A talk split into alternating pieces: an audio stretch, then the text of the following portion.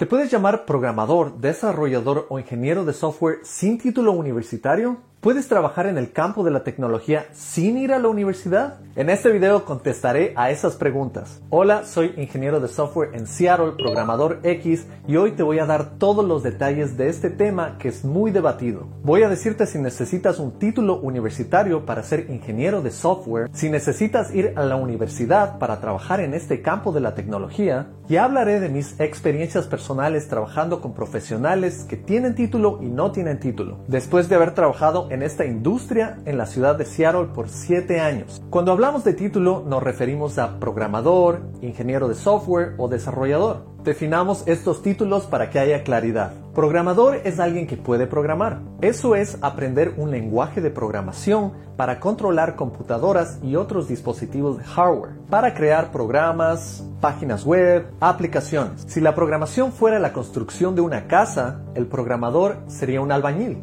es decir, la persona que tiene el conocimiento de los materiales y las formas básicas para poder construir los cimientos de la casa. No he visto el título de programador siendo otorgado por universidades, pero es la forma común en que nos llaman a nosotros, los nerds. Un desarrollador, en cambio, es un programador con conocimientos más amplios de diseño y arquitectura que tienen la capacidad de codificar independientemente o dirigir un proyecto. En el caso de la construcción de una casa, este sería un arquitecto. El título ingeniero de software tiene diferentes significados dependiendo de dónde estés. En donde yo vivo, un desarrollador y un ingeniero de software son exactamente lo mismo. En los Estados Unidos no estudias por el título de ingeniero de software. Normalmente estudias un major en computer science o ciencias de la computación y después cuando trabajas en una empresa te dan el rol de ingeniero de software. En muchos países de Latinoamérica el título de ingeniero de software solo puede ser obtenido a través de una universidad.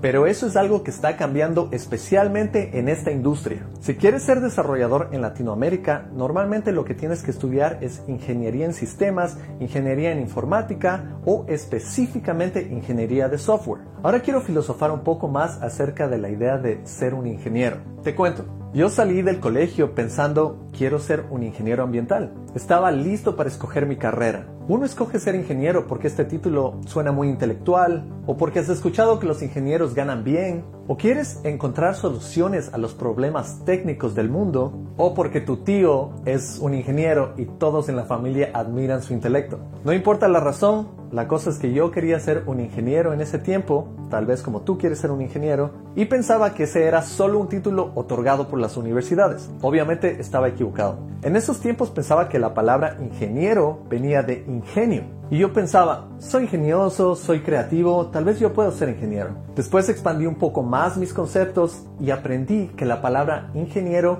viene de la palabra en inglés engineer, que al mismo tiempo viene de la palabra engine, que significa motor. Así que, ¿qué mismo es un ingeniero? ¿Una persona ingeniosa que arregla motores? Si buscas más en la historia vas a encontrar que el título de ingeniero se les daba a las personas que arreglaban maquinaria como catapultas. Es más, he leído que el primer ingeniero grabado en la historia es Imhotep. Sí, la momia de Egipto en el año 3000 a.C.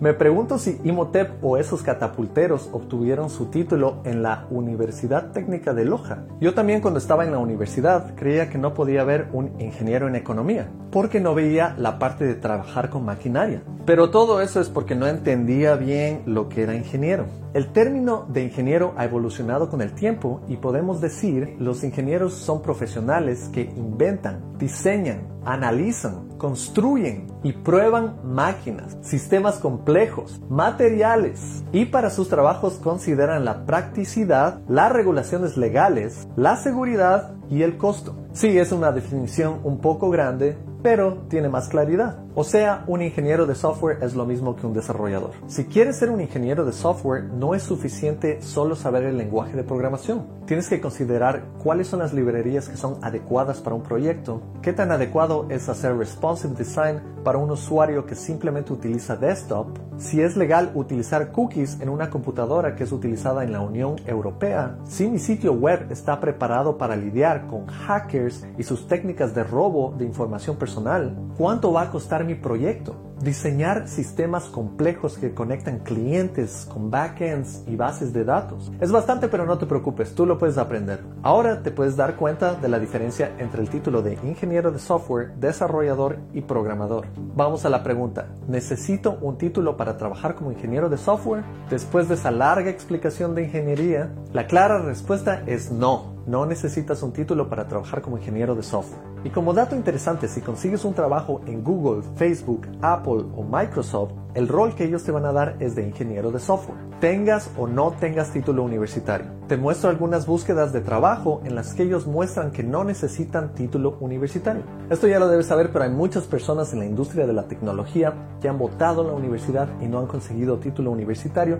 y han sido extremadamente exitosos. Algunos ejemplos de estas personas sin título son Steve Jobs y Steve Wozniak votaron la universidad para fundar Apple Michael Dell votó la universidad para convertirse en CEO de Dell Technologies. Mark Zuckerberg votó la universidad para fundar Facebook. Paul Allen y Bill Gates votaron la universidad para fundar Microsoft. Claro que estos son casos excepcionales y estas personas son muy famosas, pero yo he trabajado con personas comunes y corrientes como tú y yo que han votado a la universidad y no han conseguido título y son excelentes profesionales en su trabajo. Lo que nos lleva a la pregunta, ¿necesito ir a la universidad? La universidad te enseña muchísimo de lo que terminas utilizando en el campo laboral muy poco. Yo cuando entré a la universidad recuerdo que mi tío me contó que él utilizaba en su trabajo menos del 10% de lo que había aprendido en la universidad. Y esto es algo muy común. Esto me pasó a mí después de estudiar ingeniería ambiental y se aplica a muchísimas carreras. Lo mismo se aplica a ingeniería de software. Si tomas el dinero que utilizas para pagar por una universidad que te deja endeudado por años y lo utilizas en un bootcamp o cursos en línea, lo único que te puedo decir es, eres pila.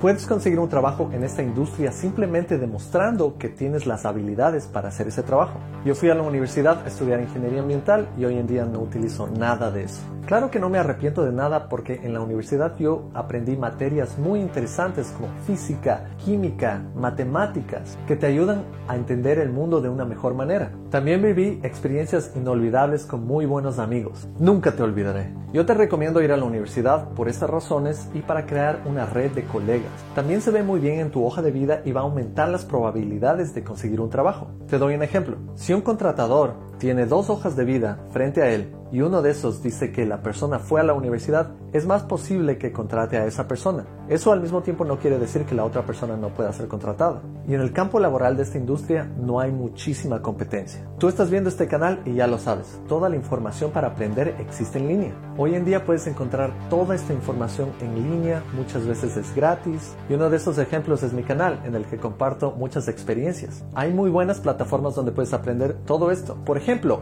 bla bla bla, no voy a decir los nombres hasta que me auspicien, voy a rellenar estos blas cuando me empiecen a auspiciar. Hace siete años cuando yo empecé a estudiar programación no había tanta información como existe hoy en día. Hoy todo es extremadamente accesible. Tienes videos, tienes blogs, tienes cursos, tienes mails que te llegan con los últimos avances de tecnología. Lo más difícil realmente es encontrar tu primer trabajo porque necesitas tener una buena hoja de vida, un buen portafolio y pasar algunas entrevistas, que es un poco difícil y tienes que prepararte. Pero hasta esa información está disponible en línea. ¿Qué preguntas te hacen en las entrevistas? Hoy en día es muy fácil prepararse para encontrar el trabajo que tú estés buscando. Y bueno, nos seguimos preguntando ¿por qué todavía la gente sigue pensando que se necesita un título para trabajar en esta industria? La gente piensa eso porque eso nos han enseñado desde el colegio. Nos han enseñado nuestros padres, nuestra familia, nuestros amigos, y no los culpamos. Es simplemente un sistema que ha sido desarrollado por nuestra sociedad para asegurarnos que los profesionales que van a hacer ciertos trabajos tengan las habilidades para hacer esos trabajos. Y un título te da cierta garantía de esa manera. Lamentablemente eso no garantiza que todas las personas que van a la universidad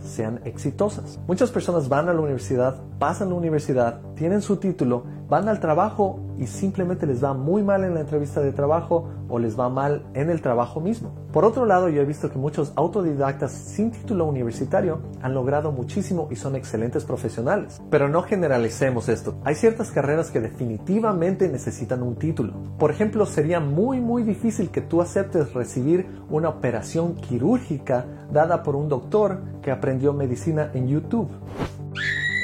Todo es posible en esta vida, pero habría mucho riesgo en juego. En la industria tecnológica nos enfocamos más en resolver problemas, en construir aplicaciones, en construir sistemas, y muchas de estas cosas no tienen tanto riesgo como ser un doctor. Eso claro depende del tipo de desarrollo que estés haciendo, porque hay cierto desarrollo que tiene sus implicaciones y pueden ser muy muy grandes. Aprender como autodidacta demuestra que eres una persona que puede seguir aprendiendo por cuenta propia y eso se ve muy bien para contratadores. Las personas que tienen un buen entendimiento de esta industria saben que los autodidactas tienen la capacidad de seguir aprendiendo mientras van cambiando las tecnologías. Lamentablemente, el requerimiento de título universitario también depende de dónde vivas. Actualmente en el mundo esto puede ser diferente dependiendo de tu locación. En países de Norteamérica y Europa hay una mentalidad muy abierta acerca de contratar a personas que son autodidactas y sin títulos, y estas personas pueden llegar a ser líderes en su campo si así lo desean. Es decir, hay menos limitaciones. También hay otros lugares como Asia y América del Sur en donde puede ser que el título sea un poco más importante, pero eso está cambiando poco a poco. En este campo es necesario aprender a diario porque está en constante evolución. Hay tecnologías más estables, pero también hay nuevas tecnologías que salen todos los días y pueden reemplazar a otras tecnologías de la noche a la mañana. Por ejemplo, si hubieras aprendido jQuery o AngularJS en el 2013 y estabas estudiando en la universidad, para la fecha que te gradúes en el 2017, esas tecnologías estarían en decaída. Para mí personalmente ha sido más útil obtener certificaciones antes un título universitario. Toman menos tiempo y se ven muy bien en tu hoja de vida. Por ejemplo, yo tengo dos certificaciones de AWS que se ven muy bien en mi hoja de vida y puedo llevarlas a diferentes trabajos. También conseguir un trabajo como desarrollador depende mucho de tu contratador. Si ellos tienen un buen entendimiento de la industria, te contratarán sin problemas. Otros empleadores prestan demasiada atención al título y muchas veces también la calificación de tu graduación. Puede ser un poco peligroso trabajar para una empresa que no tenga un buen conocimiento de esta industria. Yo he visto contratadores que a veces esperan que un desarrollador realice un trabajo en poco tiempo, que termine una aplicación por sí solo y realice cosas muy complejas cuando no tienen entendimiento. Por eso tienes que tener mucho cuidado con este tipo de empresas. Y tienes dos opciones. Puedes educarlos y hacerles entender cómo funciona esta industria y decirles soy un autodidacta y esto va a tomar tanto tiempo. O simplemente puedes buscar otra empresa que se alinee más con esta forma de pensar. Experiencia y educación. Yo creo que la experiencia como la educación son importantes. Tú puedes demostrar en una entrevista de trabajo que tienes toda la capacidad de resolver los problemas y que tienes la experiencia con tu portafolio. Yo también he trabajado con muchas personas que tienen título y personas que no tienen título. Esto te puede sorprender, pero yo también he trabajado con personas que tienen hasta una maestría en software y muchas veces no son tan buenos como otras personas que son autodidactas y ni siquiera fueron a la universidad. Claro que eso no se aplica en todos los casos. Hay profesionales que tienen su título y son muy buenos, como hay autodidactas que tal vez no son muy buenos y necesitan más tiempo para llegar a aprender. Pero algo interesante que he encontrado, al menos en el trabajo donde estoy, es que muchas personas que son autodidactas han adquirido la capacidad de enseñarse a sí mismos y ellos han llegado a posiciones de liderazgo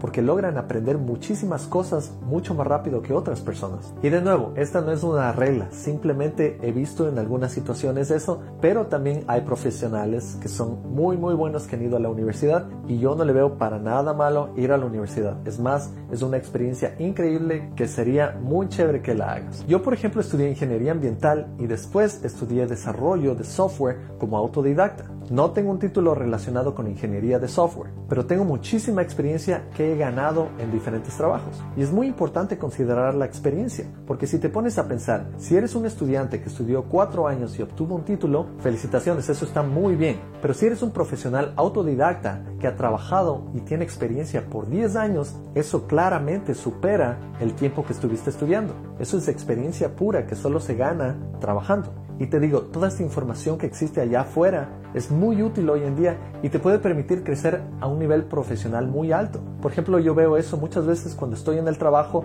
y estamos planeando alguna parte de una aplicación y bastantes personas salen con ideas y yo también muestro bastantísimas ideas. Toda esa información la he sacado leyendo blogs, viendo videos, suscribiéndome a diferentes mails, toda la información está ahí. Así que creo que con eso ya he respondido al título del video, pero para quedar bien claros, ingeniero de software sin título, sí, yo. ¿Necesito ir a la universidad? No, pero es buena experiencia. Y esta es la pregunta para ti. ¿Estás estudiando en la universidad en este momento o estás estudiando por tu cuenta online. Sería interesante que nos cuentes cómo ves la diferencia entre estudiar como autodidacta y en la universidad aquí en los comentarios. Gracias por ver este video y porque llegamos a 10.000 suscriptores en esta semana. Ajá, 10.000. No te olvides de suscribirte, activar las notificaciones, contarle a tus colegas acerca de este canal. Y vamos equipo, tenemos que llegar a los 100.000 en el 2021. Sí se puede. Ahí te ves.